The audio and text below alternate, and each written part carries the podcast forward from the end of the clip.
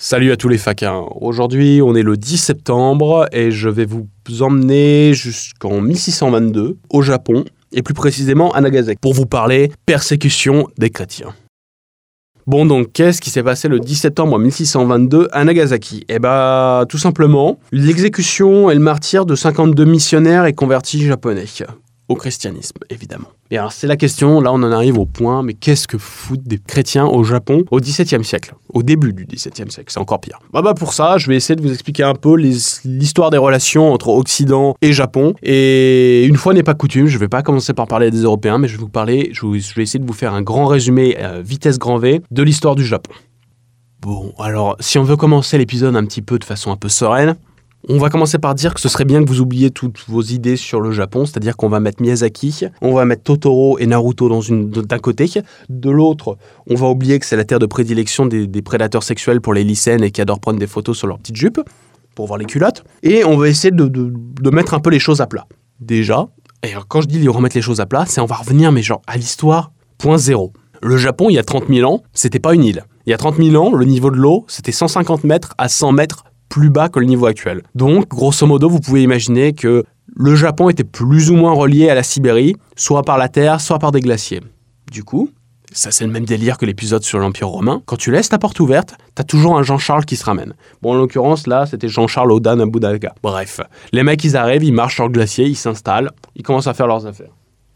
Bon, bah voilà, tranquillement. Hein. Sauf que la surpopulation mondiale, c'était pas vraiment un problème. Donc il y a 22 000 ans, il y avait environ 10 000 pélos sur le Japon. Donc autant dire, ça a beau être une île volcanique, il y a beau avoir des montagnes un peu partout et peu de plaines, il y avait de la place pour tout le monde. Là où ça devient intéressant, c'est en moins 4000, moins 3000, on se rend compte, archéologiquement parlant évidemment, hein, on n'avait pas encore inventé les magnétophones, donc pour avoir des témoignages au vif, c'est un peu compliqué. On se rend compte qu'en fait on a affaire à des sociétés d'agriculteurs, Bon, euh, il y a une, la petite différence avec les sociétés occidentales, c'est que, en fait, ces sociétés de, chasseurs-cueilleurs, en fait, ils n'ont pas besoin de se faire chier à planter des navets. Ils ont juste à se, à se baisser pour ramasser des choses. Il y a tellement, ça chie tellement de ressources naturelles, et ils sont que 10 000, que l'agriculture est pas super développée. Là où ça devient intéressant, c'est que bah, entre moins 4 000 et moins 3 000, et on va dire le début de notre ère, c'est-à-dire on va dire grosso modo 200 après Jésus-Christ, en fait, on se rend compte que les mecs, entre-temps, euh, ils ont bien progressé. C'est-à-dire qu'ils se sont organisés en clans. Ils se sont rendus compte que s'ils prenaient une branche dans la forêt, qu'ils faisaient une pointe et qu'ils lançaient sur le voisin, bah, le voisin, il tirait un peu la gueule. Bon, bah, du coup, les Japonais viennent de découvrir la guerre. Du coup, on voit apparaître des villages fortifiés, les mecs ils surélèvent les baraques, euh, ils font la guerre et tout et tout, mais ils se rendent compte d'un truc, c'est que pour faire la guerre, c'est bien d'avoir du métal. Alors du bronze, de l'acier, enfin ce que tu veux, du fer, enfin voilà. Si tu veux transpercer un mec, le bout de bois c'est bien, mais ça casse, le fer, euh, ça casse plutôt les os. Du coup, euh, les mecs ils se rendent compte qu'ils sont sur une île, mais que de l'autre côté il y a des mecs qui ont, du métal. Du coup, ils commencent à faire du commerce avec la Chine et avec la Corée. Ce qu'on serait pas à faire pour faire la, guerre et buter son voisin, je vous raconte pas. Bon bref, ils font du, font du commerce, ils échangent de la soie ou des conneries comme ça avec les, et des poteries surtout. Hein. La soie, ils vont la piquer aux Chinois aussi, comme, comme beaucoup de choses en réalité, mais on en reviendra plus tard. Du coup, ça commence à s'organiser, il y a des petits royaumes, euh, des petites enclaves territoriales dirigées par des seigneurs locaux. Ça s'organise joyeusement. La petite spécificité du Japon, c'est que, bon, on l'a dit, ultra divisé, hein, c'est une île, c'est le bordel. En plus de ça, il y a des montagnes au milieu, donc niveau communication, c'est pas génial. La petite spécificité, c'est qu'ils sont organisés, la société est organisée autour de clans. C'est-à-dire qu'en gros, t'as le père de famille avec sa femme et ses gosses et les cousins, on va dire.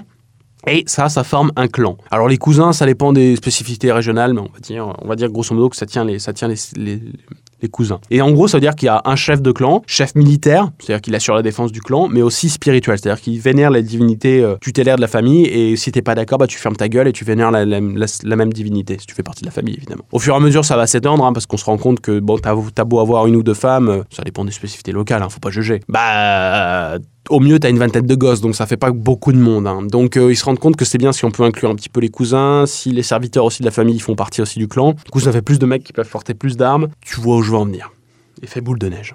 Euh, le fait est que ça marche relativement bien, ce système-là, sauf qu'il y, a un moment, il y a un, seigneur local qui a un peu plus de burnes que les autres, qui prétend à la royauté, et c'est ce qu'on appelle la réforme Taika. Alors c'est en 645. Le mec, il fait bon, le clan c'est bien, mais ça me casse les couilles parce que moi je veux unifier le pays, parce que je veux plus de pouvoir, euh, je veux la grandeur du Japon. Du coup, il fait bon, bah, nique ta mère, les clans, vous commencez à me casser les couilles, vous êtes trop puissants. Les mecs se font construire des monuments funéraires, mais à faire passer le mont Rochemort pour une entreprise de, de fourmis. Et bon, ils font construire aussi des temples monstrueux. Donc l'empereur, enfin le roi, qui va se faire appeler empereur à partir de là, euh, commence à faire bon, bah en fait non, on va arrêter les conneries, je suis roi, donc je devrais être le seul à pouvoir faire construire des trucs aussi euh, qui pètent dans la soie. Donc vous allez arrêter ça immédiatement et euh, les clans, on va essayer d'arrêter un petit peu tout ça. Ça marche bon gré mal gré. Et il y a une espèce de, de premier prémisse de d'empire, enfin pas d'empire, mais de royaume centralisé qui commence à se mettre en place avec un mec qui se fait appeler pour la première fois empereur euh, à la tête. Alors là où ça devient intéressant, c'est que le pouvoir temporel sans spiritualité, c'est pas très très très très très très pas très très joyeux, on va dire. Et c'est là qu'au 6 siècle arrive le premier bordel religieux, c'est-à-dire le bouddhisme, le taoïsme et le confucianisme. Vous noterez au passage que ce ne sont que des courants religieux chinois. Mais ça, on évitera de le dire, hein, que le Japon est juste carrément basé sur la religion chinoise et que les empereurs avaient tendance à envoyer des, des ambassades, genre pour 10 ans, en Chine, histoire de pomper bien tout ce qu'ils pouvaient à niveau culturel, à l'organisation de l'État, et de revenir après au Japon pour les mettre en place. Ça, on va éviter de le mettre un peu sous le tapis parce que ça ferait mauvais. hein. Surtout après la Seconde Guerre mondiale où on a vu les Japonais qui se prétendaient supérieurs aux Chinois. Mais bon, ça, on en reparlera plus tard. Bref. On a ces trois religions, courants de pensée, religieux, spiritualité qui arrivent. Bon, bah, euh, bon gré mal gré, au gré des commerçants, des moines qui arrivent. On a, des, on a des seigneurs qui se convertissent, mais c'est en fonction de leur, de leur conviction personnelle. Pas d'organisation d'État, il n'y a pas de répression des religions, c'est...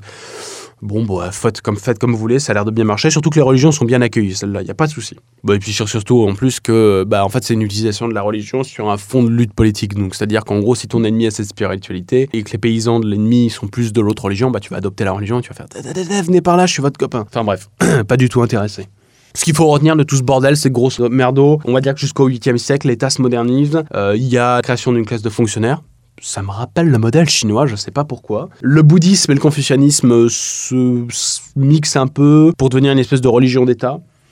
Et puis, euh, et puis là où ça devient intéressant, c'est que les mecs sont tellement centralisés, ils commencent tellement à avoir un pouvoir central fort, on va dire, qui tentent même une invasion de la Corée version euh, 1945, enfin, Seconde Guerre mondiale. C'est pas vraiment un gros succès, hein, je vous cache pas. Là où ça devient intéressant, c'est entre le 8e et le 12e siècle. Il y a une famille, grosso modo, les Fujiwara, qui, qui prennent le pouvoir, c'est un clan. Ils prennent le pouvoir, de facto, mais ils maintiennent l'empereur en place, parce que symboliquement parlant, bon, ça la foutrait mal, donc euh, voilà. Donc eux, ils ont une petite tactique, c'est qu'en fait, en gros, militairement et de façon territoriale, enfin temporelle, ils ont le pouvoir. Seulement, ils ont besoin de l'empereur. Donc qu'est-ce qu'ils font? Ils prennent une de leurs filles, marient à l'empereur, et du coup, ils profitent de marier leur fille à l'empereur pour coloniser totalement la cour, c'est-à-dire qu'ils envoient leurs cousins, les cousins des cousins, enfin c'est le bordel, vers sur la sur les Baratheons si vous préférez, mais euh, dans la capitale du Japon.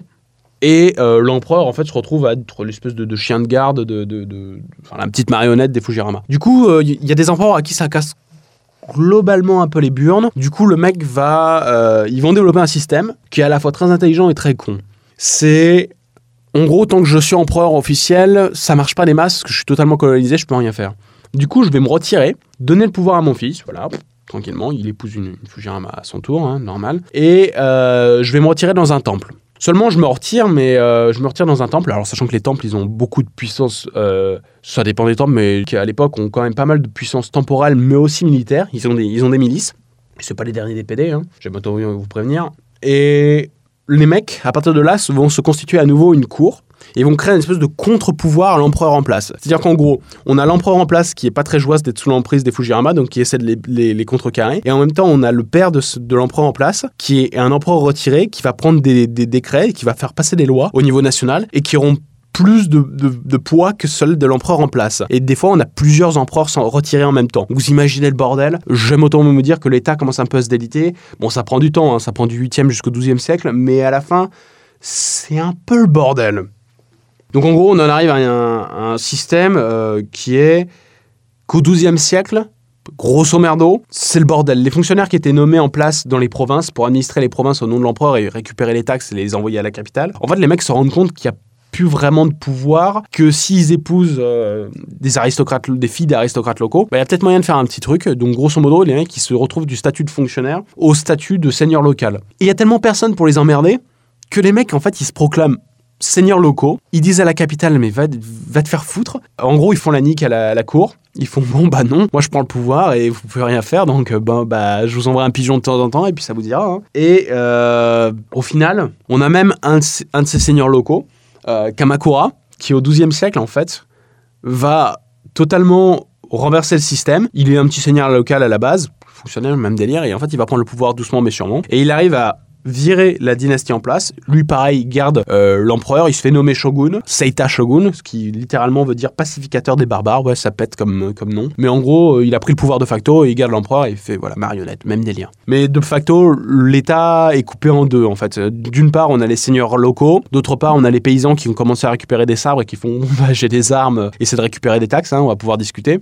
On va trancher le dilemme, on va dire. Et de l'autre côté, il y a les empereurs et la cour qui est un petit peu détachée de tout ça. Bon, autrement dit, c'est pendant que le Japon, le Japon a été unifié, maintenant c'est le bordel. Mais alors là où ça devient très intéressant, c'est que si on compare un petit peu, hein, parce que c'est 8e, 12e siècle, le délitement, mais depuis le depuis le 7e siècle, ça s'est unifié. Donc en gros, si on compare 7e siècle jusqu'au 12e siècle, en Europe, c'est le bordel. C'est des, vassaux, c'est le, territoire totalement divisé, mais ça marche pas. Tandis qu'au Japon, à cette époque-là, c'est totalement unifié. Mais alors quand on prend la période d'après, c'est-à-dire on va prendre du 12e siècle jusqu'au 17e siècle, eh ben, c'est la période où l'Europe commence à se centraliser, à s'organiser. Bah, eux, c'est l'époque où c'est totalement divisé en petits, en petits royaumes féodaux. Donc il y a une espèce de, d'histoire miroir entre l'histoire du Japon et l'histoire de l'Europe. C'est pour le détail, hein. ça, vous fera, ça vous permettra de briller en société. Bon, du coup, on va revenir à cette histoire de, division de l'empire et du, territoire. Euh, bon, bah, s'il y a des divisions locales et s'il y a des seigneurs locaux, il y a un petit modèle qui se met en place. Hein. Avant, c'était l'idée que l'empire, l'empereur était le responsable un peu, c'était un peu le taulier. Donc en gros, il avait des grands domaines publics qu'il administrait euh, au travers de, fonctionnaires qu'il envoyait sur place, c'est-à-dire que le, centre de pouvoir c'était la ville. C'est-à-dire il y avait une ville et après on graffait un organe euh, politique dessus. Bah là, ça se renverse un peu. Les mecs ils font bon, je suis seigneur. Du coup, il va falloir que je me défende un peu. Donc les mecs se font construire des châteaux. Version Age of Empire pour ceux qui ont joué un petit peu, c'est-à-dire euh, pierre et ensuite on fout du bois par-dessus tout en hauteur. Ça a de la gueule. Hein. Et après, il y a une ville qui se construit autour. Du coup, ça change un peu l'organisation et ça change un peu le décor, on va dire. Et alors là, en plus, là où ça devient carrément intéressant, c'est que vu que c'est le bordel territorialement parlant, il y a aussi des wako qui arrivent et qui commencent à infester les eaux. Alors les wako, pour vous dire, c'est un peu l'équivalent pirate des Caraïbes, mais version mer de Chine. C'est-à-dire qu'en gros, les mecs, ils s'installent entre la Corée, le Japon et les côtes chinoises et ils commencent à chanter pirates des Caraïbes sur leur bateau et ils attaquent tout ce qui passe. Bon, en vrai, euh, ça pourrait pas être assez con de dire ça comme ça, mais le, on a même des, envoyés de la cour impériale de Chine qui se ramènent et qui commencent à se plaindre en disant ouais bon euh, les mecs à tricorne qui commencent à faire pire des Caraïbes en plein des mers euh, ça fait un peu chier pour le commerce. C'est bien si vous foutez les, si vous vous calmiez un peu. Bon euh, l'empereur du Japon ouais ouais t'inquiète pas je vais m'en occuper. Bon en réalité les seigneuries locaux qui sont sur les côtes ils ont un peu rien à branler. Et tout ce qui les intéresse c'est récupérer des marchandises hein. donc bon tant qu'à faire. Mais vous allez voir que l'histoire de la piraterie c'est pas fini en mer de Chine. On va en reparler plus tard Là où ça devient intéressant, encore une fois, c'est que bon, voilà, la nature n'aime pas le vide, donc quand c'est le bordel, il y a toujours un moment où ça se réunifie, hein, faut pas déconner. Donc après tout ce bordel, il y a trois grands personnages qui vont arriver, ce sont les trois grands unificateurs, et on va en parler juste après cette petite pause sur les Européens. Parce que c'est bien gentil toute cette petite histoire, mais je sais que la raison pour laquelle vous êtes là, la raison pour laquelle vous écoutez encore, c'est vous, c'est que vous attendez le moment où on va commencer à parler européens qui se ramènent et euh, poutrage d'indigènes et d'autochtones. Je sais que vous avez adoré quand j'ai parlé de Cortés, que c'était encore mieux quand on n'a pas de l'Australie, mais cette fois-ci, je vais vous décevoir. La colonisation européenne au Japon, ça n'a pas existé. Du coup, pendant que le Japon se repliait doucement mais sûrement, abandonnait un petit peu sa prééminence locale et arrêtait d'essayer d'envahir piteusement la Corée, les Européens, eux, commençaient à se lancer un petit peu. Alors, on en a déjà parlé dans l'épisode du Krakatoa, on en a déjà parlé dans l'épisode de l'Australie, on en a déjà parlé quand il s'agissait de Cortés et de l'Empire euh, aztèque, mais on va en remettre une petite couche parce que je sais que vous oubliez à chaque fois. Donc, juste pour rappel, hein, euh, le 15e siècle, c'est quand même le, siècle où les Européens commencent à, se dire qu'il y a une mer et que ce serait bien de regarder de ce, côté-là. Du coup, c'était parti avec Henri le Navigateur, qui était quand même le roi du, Portugal, qui avait lancé des grosses expéditions d'exploration de, l'Afrique, hein, pour la science, absolument pas pour essayer de trouver de l'or. Ça avait débouché en 1488, bon après la mort du petit Henri, hein, parce qu'il n'était pas éternel, mais bon, ça avait marché à cause de, l'impulsion qu'il avait donnée. En 1488, on avait Bartholoméus Dias qui franchissait le cap de Bonne-Espérance. Hein. Le cap de Bonne-Espérance, c'est bon, voilà le cap, Afrique du Sud, tu vois à peu près le bordel. Hein. Euh, c'est-à-dire qu'ils avaient réussi à passer de l'autre côté de l'Afrique, c'était déjà pas mal. Et en 1498, on avait un mec, euh, Vasco de Gama, qui est arrivé aux Indes. Alors sur le papier, ça a l'air de péter à mort. Euh, en réalité, il est arrivé, il ressemblait à un espèce de clodo. Il a été reçu par le sultan local à Calicut, qui lui a fait Mais putain, mais prends ton traité de paix et fais-toi des fringues avec parce que ça marche pas là. Mais dans l'idée, ça a posé le décor. Les Européens sont en route on les connaît, hein, les Portugais, ils ont un petit problème, c'est comme les Espagnols, il fait chaud, ils sont habitués à crever sous le soleil, du coup ça tape des siestes. Du, coup, entre 1498 les Indes et euh, le moment où ils arrivent au Japon, bon bah il y a juste presque 50 ans qui se passent puisqu'ils arrivent uniquement en 1542. Euh, le Portugais est un peu lent des fois. Et c'est Fernao Mendes qui débarque sur l'île de Tanegashima.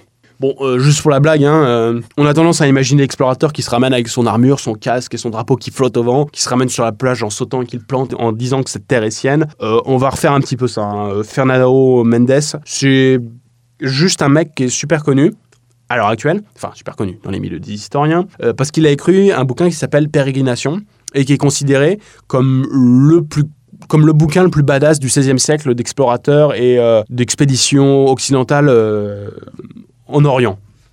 C'est l'équivalent du Marco Polo, mais version XVIe siècle, si vous voulez. Mais là où c'est assez amusant, hein, c'est que hum, c'est pas un mec qui a été envoyé par le roi du Portugal et qui fait bon voilà, je prends possession de cette terre en son nom. Non, en fait, le mec, euh, c'est un petit noble, c'est un petit, noble, genre un, un peu pourri niveau financièrement, qui se retrouve à devoir quitter le Portugal un peu précipitamment parce qu'il a joué à touche pipi avec la mauvaise princesse, qui euh, est tour à tour trafiquant, naufragé, il se fait pirate. Après, il se fait mercenaire pour les locaux. Euh, après, il devient esclave.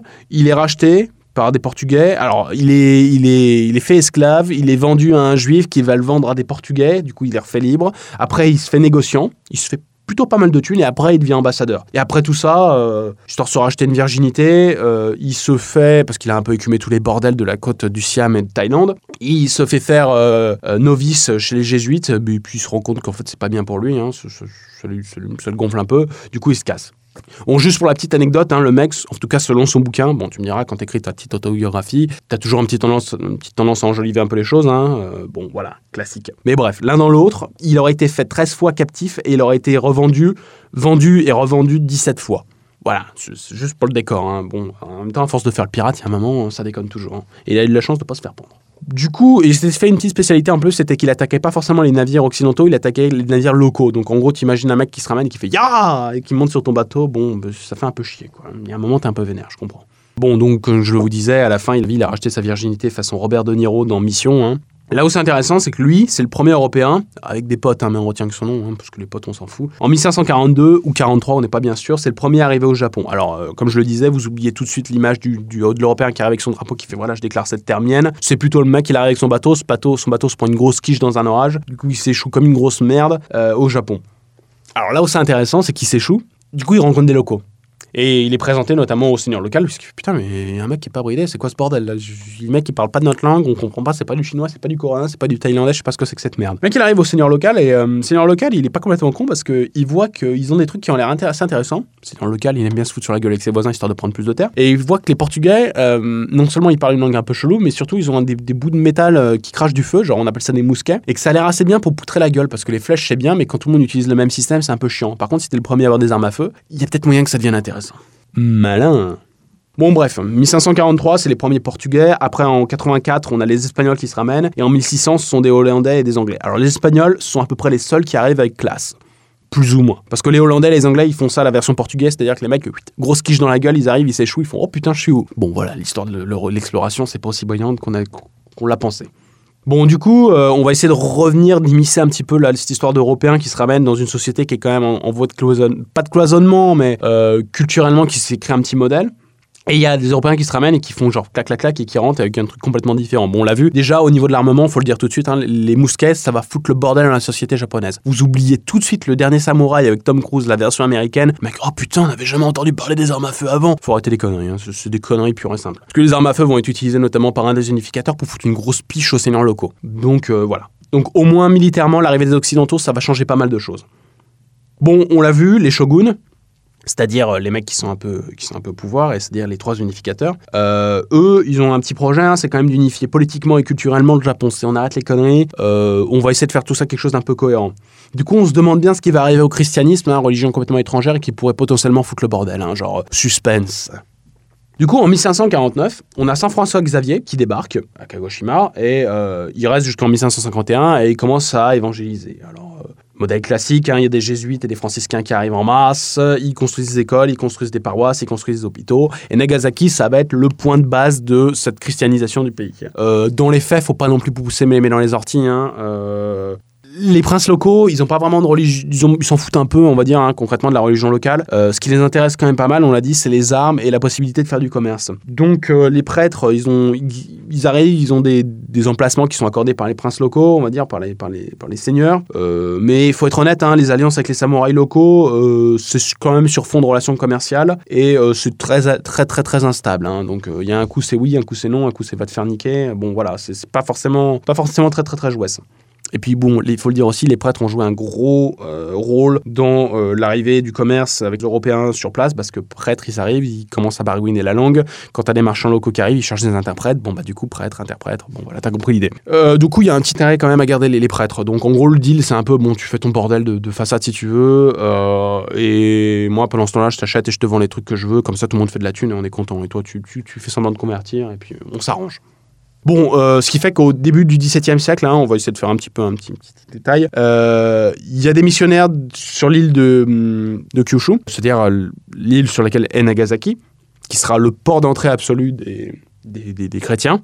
Et il y en a aux environs de Kyoto. Alors la différence, c'est qu'à Kyushu, ce sont les seigneurs qui vont se convertir, donc chefs de clan, et avec eux, ils vont entraîner le reste de la population. Euh, mais en réalité, c'est plutôt des conversions de façade, hein, faut être honnête. C'est, euh, je me convertis comme ça, on peut avoir de bonnes relations commerciales et vous êtes content et on fait du commerce, mais dans le feutré, je continue à faire ma religion. Et ça, c'est du point de vue du seigneur. je te raconte pas le reste de la population. Ils font, ouais, je suis chrétien, t'inquiète pas, ouais, ouais, Bouddha, chrétien, Dieu, ouais, même chose, t'inquiète pas. La différence, c'est qu'à Kyoto, c'est plus des conversions euh, populaires. C'est, voilà, les missionnaires qui infiltrent, si je puis dire, les, les classes populaires et qui convertissent. C'est deux modèles différents. Mais du coup, l'un dans l'autre, bon, c'est un peu du coup de la conversion de surface. Du coup, ça explique qu'au XVIIe siècle, hein, quand, les, quand les persécutions ont commencé, on a pas mal d'apostasie. Un, apostat, c'est un mec qui fait ouais, je suis chrétien, et deux jours après, il fait ouais, non, en fait, euh, Bouddha, c'était mieux. Bon, et euh, on va quand même limiter un peu le truc, hein, on va expliquer un peu le bordel. Dans l'immense majorité des cas, hein, les Japonais, ils ont jamais vu en chair un as, un prêtre. Euh, ils sont fidèles à leur polythéisme, syncrétisme, syncrétique, c'est-à-dire euh, ce mélange entre le shinto, le bouddhisme, euh, la voie du yin et du yang, le confucianisme, le culte des ancêtres, etc., etc. C'est un peu un bordel général et euh, du coup ça marche pas, voilà. Marche pas super bien. Bon, comme je disais, relation commerciale avec les seigneurs locaux. Du coup, ça marche bien parce qu'en 1580, Omura Shomitada cède Nagasaki aux jésuites on fait un port d'entrée, voilà. C'est-à-dire, il, file un port aux jésuites et du coup aux occidentaux pour faire du commerce, comme ça, voie d'entrée principale. C'est sur fond de religion, mais en réalité, on file aux jésuites parce que c'est un peu les intermédiaires locaux avec les, Européens, les intermédiaires en tout cas qui sont permanents. Du coup, ça marche bien. Et d'autant plus que Nobunaga, le premier des unificateurs, shogun, lui, il est plutôt favorable. Alors, il s'en fout un peu, mais il a un peu de on va dire qu'il est un peu favorable aux chrétiens parce que pour lui, ça l'arrange parce qu'il a dans sa volonté d'unification du pays, il veut poutrer la gueule aux seigneurs locaux et certains des seigneurs locaux, en fait, c'est des temples et sectes bouddhiques qui ont des puissance territoriale, mais aussi qui ont aussi des armées et des milices privées. Donc en gros, s'il y a une nouvelle religion qui arrive, qui commence à leur piquer les fidèles, c'est-à-dire qu'ils perdent des revenus, c'est-à-dire qu'ils perdent de, la puissance militaire. Donc lui, il fait bon, bah l'ennemi de mon ennemi est mon ami, hein, genre on va faire un peu de réalisme, un peu de machiavélisme. Du coup, il fait bon, bah les chrétiens, je m'en branle un peu, hein, fait votre sauce, du moment que vous affaiblissez mes adversaires, ça marche bien. Là où ça commence à se compliquer un peu, bah, c'est le successeur de Nobunaga, parce que Nobunaga, bah, il casse sa pipe, un de ses généraux récupère le pouvoir et il continue. C'est le second grand unificateur. J'ai cité Toyotomi Hideyoshi. Lui, en 1587, euh, la situation a un petit peu changé, que les, temples ont été bien affaiblis et ils ont perdu leur puissance militaire, ils ont gardé la, temporelle et la culturelle surtout. au niveau de, l'administration et du culturel, ils sont encore bien en place, mais militairement parlant, ils sont plus un problème. Donc il y a une alliance qui se fait, c'est euh, moi je veux continuer à unifier le pays, le pays est quand même globalement bouddhique. Euh, on, a ces mecs qui se ramènent. Euh, on va faire un deal. C'est-à-dire que vous continuez à administrer mon empire. Vous faites ça plutôt bien. Vous construisez pas l'armée. L'armée, c'est pour moi. Vous me ramenez de la thune. En échange, je vous aide à poutrer ces mecs qui commencent à vous faire de la concurrence. Du coup, en 1587, le mec, il fait bon, bah pouf, Édit national d'expulsion des missionnaires. Bon, on va pas déconner, hein, c'est globalement peu appliqué, euh, parce qu'il y a quand même un gros conflit d'intérêts. C'est le seigneur local, il fait Ouais, bon, bah Shogun, d'accord, on est unifié tout le bordel, mais euh, ouais, moi je peux me faire de la thune grâce aux, missionnaires parce qu'ils baragouinent la langue des étrangers qui viennent faire du commerce. Donc euh, ton édit, je vais t'enfiler un d'entre eux, voilà, celui qui est vieux, malade et qui, va crever dans deux jours, voilà, tu l'expulses lui si tu veux, mais je garde les autres parce que c'est quand même pas mal pour faire du commerce. Hein. Donc, on peut le dire, hein, l'édit, c'est un peu globalement, on s'en fout. Il joue, du violon, quoi. Par contre, le problème, c'est que ça marque très clairement la, volonté du shogun d'unifier le, pays par le biais des temples bouddhistes. Et, là, ça va commencer à se compliquer un peu. Parce que les temples bouddhistes, je l'ai dit, ils ont perdu leur puissance militaire. Par contre, c'est eux qui sont en charge du recensement de la population. Donc il y a une petite continuité et un petit deal entre le pouvoir central et l'État, voilà, sur le modèle chinois, encore une fois, hein, entre l'État et, les, les et la religion, bon voilà, on on va pas le dire. Du coup, dans le feutré, le christianisme continue, malgré tout ça, parce qu'en 1593, il y a les premiers missionnaires franciscains qui se ramènent et qui commencent à faire leur affaire. Seulement, le shogun, il n'est pas joasse. Il n'est pas joasse du tout. Du coup, en 1597, il fait bon, bah, on va remettre les choses sur la, table. Hein. On va faire ça en clair. C'est-à-dire, Nagasaki leur donne le martyr de, 26 chrétiens. Alors, il y a 6 franciscains espagnols, des Philippines, plus 20 japonais convertis. Alors, sur le papier, ça fait oh putain, un chrétien, fait chier. Là, c'est fini, c'est le bouddhisme uniquement au Japon. Bon, en réalité, ce qu'il faut dire, hein, c'est que la religion et le politique n'étant jamais très très bien loin, euh, c'est surtout Iedoshi qui est un petit peu en manque de gloire parce qu'il s'est quand même pris deux quiches successives en, Corée. En tout cas, il est à un an près de s'en prendre une seconde en Corée. Donc le mec, il avait un peu fait sa réputation sur le fait qu'il avait réussi à poutrer la gueule à tous les seigneurs locaux. Et en fait, il vient de prouver que c'était un gros faible et qu'il n'était pas foutu de débarquer en Corée. Donc, il est un petit peu en manque de, testostérone, on va dire. Du coup, il se tourne un peu vers les Philippines où les, les, Espagnols ont pris le pouvoir. Et en gros, par, par des biais d'ambassade, il dit clairement au gouverneur des Philippines Bon, bah, tu vas te soumettre et tu vas me payer un tribut. Le gouverneur espagnol, il fait Ouais, mais mec, moi j'ai des mousquets, j'ai des caravelles, j'ai des canons, donc essaie de te ramener, on va pouvoir en reparler. Bon, bah, du coup, le mec, il se venge sur ce qu'il peut, hein, donc il chope des Espagnols et il les exécute. C'est le martyr de Nagasaki. Donc la religion dans cette affaire, c'est un petit peu sur le côté, la politique, on, on en parle carrément plus.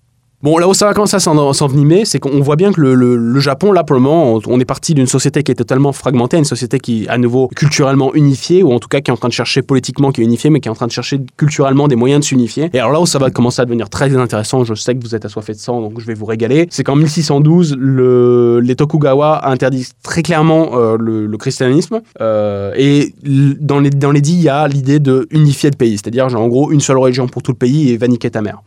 Et du coup, on en arrive euh, à des exécutions publiques régulières de chrétiens. Donc en 1619 à Kyoto, en 1622 à Nagasaki, en 1623 à Edo. Voilà, on les exécute en public histoire de marquer un peu le territoire. Mais en fait, c'est pas tant des missionnaires que des locaux. C'est en gros, on prouve aux locaux que vous allez arrêter vos conneries, cette religion c'est sympa, mais c'est pas pour nous, donc euh, vous, vous, déconnez pas. Et on en arrive logiquement au 10 septembre 1622, c'est-à-dire le grand martyr de Nagasaki. Donc en gros, ce qui a marqué un petit peu les imaginations, et surtout en Europe, c'est qu'en gros, c'est 52 chrétiens alors, euh, hommes, femmes, enfants, japonais ou missionnaires. Euh, il y en a 22 qui sont brûlés vifs. Voilà, histoire pour parce que c'est bien pour le voilà culture de l'encens, tu vois. On fout un mec sur un stick, euh, voilà, on, le crame. En plus, ça gueule. Enfin, c'est bien. Tu peux lui jeter des cacahuètes. Enfin, c'est toujours bien. Et puis les autres, on les décapite parce que atelier découverte pour les enfants, tu vois. Genre l'armée de terre qui recrute, tu vois, avec des petits des, petits ateliers. C'est vas-y, prends ton sabre et essaie de décapiter ton premier homme. Enfin voilà, on s'amuse quoi. Fête populaire. Du coup, à ce moment-là, ça commence à puer du cul un peu pour les chrétiens, faut le dire. Mais alors, ce qui est amusant, c'est que cette dynamique de, de, de chrétiens qui sont exécutés, en fait, c'est très représentatif de la société japonaise et comment elle va se former pour les deux siècles suivants en fait. On a un modèle politique qui est déjà bien en place, culturellement c'est en train de se renforcer et ça se fait contre les chrétiens justement. Donc en gros, 1624, euh, on a les Espagnols qui sont expulsés du Japon. C'est-à-dire qu'on expulse les, les missionnaires, mais en fait ce qu'on expulse aussi, c'est les commerçants. Donc en fait, le Japon commence à se refermer et on voit beaucoup les empereurs et les shoguns qui commencent à refuser les, accords commerciaux, même avec la Chine avec la Corée. C'est pas seulement avec les Européens, c'est le pays qui se replie sur lui-même. Et du coup, comme je disais, 1624, c'est les Espagnols qui sont virés dehors. Euh, en 1635, les Japonais reçoivent l'interdiction formelle de se rendre en dehors du Japon, sous peine de, mort ou de torture, enfin c'est pas très très joyeux. Et on va dire que le tout est un petit peu encouragé entre 1637 et 1639 parce qu'il y a une révolte paysanne qui flaire le christianisme mais à deux plombes à la ronde parce que notamment l'un des meneurs c'est un ado de 15 ans qui est un chrétien et au niveau des revendications, au niveau de la spiritualité, ça, flaire le christianisme à pleine balle. Donc déjà, le mouvement est un petit peu en route pour, pour flinguer le christianisme. Là, ça va s'accélérer. Bon, la révolte, elle se fait éliminer dans le feutré. Hein. Bon, en réalité, ça saigne des deux côtés. Hein. Genre, l'armée impériale, elle prend aussi un peu de, elle prend des quiches. Hein. Pas mal pour des paysans avec des piques et des fourches. Et euh, on arrive logiquement au fait que bah, en 1639, quand la révolte est flinguée, bah, le pays est interdit aux Portugais aussi, donc on vire tous les Portugais en dehors du pays. Et en fait, il reste plus que les Hollandais qui ont, qui ont le droit de, se rendre au Japon, mais ils ont même pas le droit de foutre un pied sur la terre. En fait, il y a un Nagasaki, et en face de Nagasaki, il y a un port artificiel qui s'appelle Dejima, dans lequel les Européens sont cloîtrés, et ils ont le droit de ne rester que dans ce port et de faire du commerce, mais par, par intermédiaire. C'est-à-dire c'est les Japonais qui viennent à Dejima, qui font, leur, qui font leur business et qui repartent à Nagasaki aussi sec. En fait, le pays est complètement clôturé. Alors, il y a toujours des, contrebandiers ou des conneries comme ça, faut pas déconner. Mais sur le papier, les grandes relations sont finies. Et même pour les Chinois, les Coréens et les royaumes, on va dire Thaïlande, Vietnam, en fait, ils, ont une ville qui leur a signé, mais une ville dans tout le Japon qui leur a signé pour faire du commerce. Sinon, le reste du pays, en fait, se cloître euh, complètement à l'intérieur. Et en 1660, on a une généralisation des enquêtes sur les religions, c'est-à-dire menées par les temples bouddhistes. Et ce qui est amusant, c'est qu'au final, cette arrivée du christianisme, en fait, et cette arrivée du commerce, en fait, a coïncidé avec le moment où le Japon est en train de se renforcer. C'est-à-dire que le commerce a aidé à l'unification du Japon, et une fois que ça a été unifié, le choix a été fait politiquement de refermer le pays sur lui-même pour le structurer culturellement, puisque politiquement, il était déjà puissant, mais culturellement, il se referme complètement. Donc là, on a pour deux siècles, c'est-à-dire en gros, on va dire 1640 jusqu'en 1853, le pays qui se referme complètement. Et ça, notamment grâce à l'influence des, Européens au Japon. Donc à partir de ce moment-là, le christianisme au Japon disparaît, reste un petit peu en, place en termes de, crypto-secte, mais c'est quasiment, quasiment que dalle. Et là où ça devient carrément intéressant et que l'histoire est merveilleuse à ce niveau-là, c'est qu'en fait, le pays reste complètement fermé et se désintéresse des relations internationales jusqu'en 1853.